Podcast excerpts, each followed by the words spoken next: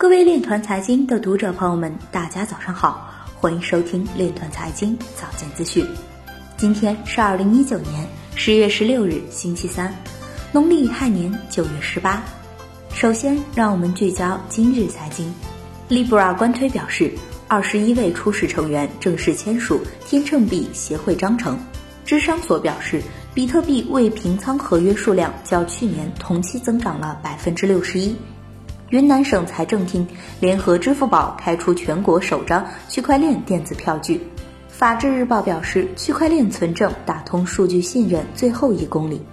受 SEC 监管的加密公司 Blockstake 发布半年财报，价值一百五十万美元的英国豪宅待售，卖方接受 BTC 付款。外国媒体表示，委内瑞拉支持石油币的零售商增至九十三家。Facebook 旗下加密货币 Libra 的项目伙伴签署正式的章程。彭博社表示，Libra 董事会成员与 Facebook 及其高管关系密切。CNBC 主持人表示，Telegram 尝试与 SEC 和解。今日财经就到这里，下面我们来聊一聊关于区块链的那些事儿。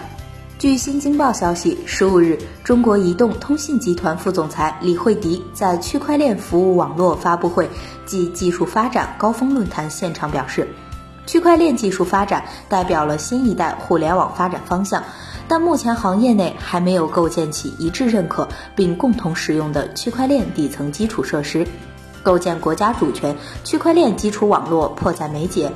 在产业趋势和时代潮流下，要实时应势求变。以上就是今天链团财经早间资讯的全部内容，感谢您的关注与支持，祝您生活愉快，我们明天再见。